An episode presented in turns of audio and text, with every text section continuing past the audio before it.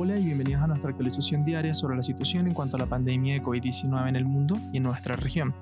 Este es un podcast producido por Chronic y escrito por Héctor Villarroel. Yo soy Robinson Recalde, hoy es sábado 18 de abril. A nivel mundial se registran 2.325.335 casos totales, con 76.472 casos nuevos. En cuanto a mortalidad, el total mundial asciende a 160.448, tras los 6.303 fallecimientos observados el día de hoy. Estados Unidos continúa encabezando las estadísticas mundiales, reportando una prevalencia de la enfermedad de 737.217 casos, contando los 27.482 diagnósticos nuevos realizados el día de hoy, y una mortalidad total de 38.932, de los cuales 1.778 corresponden a decesos nuevos.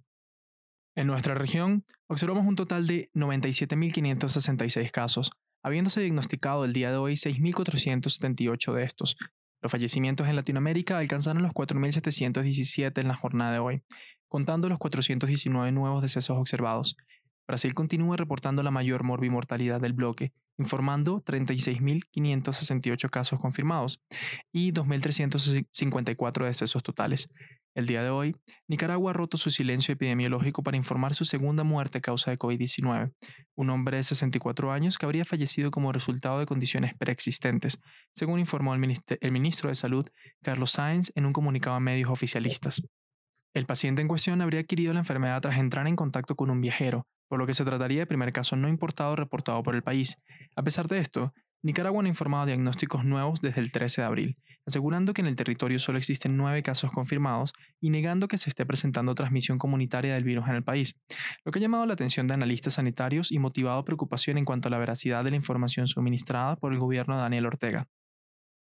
En noticias globales, el gobierno de China ha actualizado la información epidemiológica que reportó para la ciudad de Wuhan, el punto de origen de la pandemia, en medio de acusaciones de falta de transparencia, desinformación y encubrimientos por parte de las autoridades en cuanto al impacto real que tuvo la enfermedad dentro de sus fronteras. Ahora que la ciudad está comenzando a retomar sus actividades en contraste a lo que sucede en países occidentales, donde la enfermedad continúa avanzando, los gobiernos de diferentes países, particularmente Estados Unidos, el Reino Unido y Francia, han exigido a China una muestra de información más clara y verificable sobre la pandemia.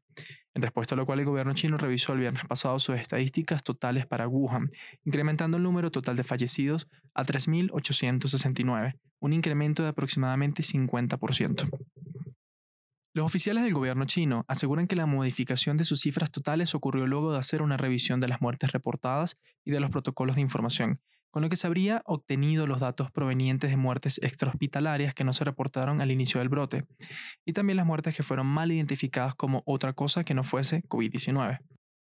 A pesar de esto, las estimaciones de expertos de la Universidad de Hong Kong sugieren que la información reportada podría aún estar por debajo de la situación real, señalando que sus cálculos arrojaban un número probable de casos confirmados de 232.000, un contraste agudo a los 82.000 casos reportados por China, provocando el escepticismo de los líderes mundiales, sobre todo en comparación al impacto que ha tenido la enfermedad en otros países del eje occidental. Sin embargo, un trabajador afiliado al gobierno chino que habló con la agencia de noticias local Xinhua bajo condición de anonimato declaró que las medidas de revisión a las cifras epidemiológicas se habían llevado a cabo para salvaguardar la integridad del gobierno chino y asegurar el respeto a las vidas humanas perdidas.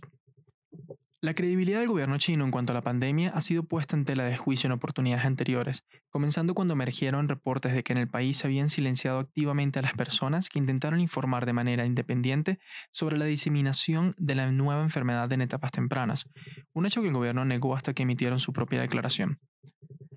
También se les acusa de haber informado tarde a la Organización Mundial de la Salud y de retrasar el ingreso de misiones de expertos que buscaban verificar la situación epidemiológica en China. En respuesta a estas críticas, Beijing ha aumentado sus esfuerzos para controlar la narrativa silenciando reportes, persiguiendo ilegalmente periodistas, suprimiendo publicaciones que vayan en contra de la posición del gobierno en redes sociales, monitoreando los servicios de mensajería instantánea e incluso controlando las disposiciones mortuorias para las personas que fallecieron como resultado de la enfermedad. La par con estos desarrollos, se está observando un aumento entre las tensiones entre Beijing y otras capitales mundiales, particularmente Washington, D.C., en lo que parece un intercambio de retóricas que buscan identificar los puntos fallidos el uno del otro y defenderse de los ataques mediáticos. Todavía no se tienen reportes de comunicaciones directas entre el presidente Donald Trump y el presidente Xi Jinping, por lo que los analistas internacionales permanecen a la expectativa de cómo esta crisis mundial va a alterar el desarrollo de las relaciones internacionales. Con esto, llegamos al final de nuestra actualización diaria. Recuerden acompañarnos mañana para nuestro especial en donde compartiremos con ustedes una entrevista con Belén Prado, investigadora del Instituto de Microbiología de la Universidad San Francisco de Quito, quien forma parte del equipo responsable por identificar la cepa del nuevo coronavirus que se disemina en Ecuador. Recuerden protegerse ustedes y a sus familias. Les habló Robinson Recalde. Hasta mañana.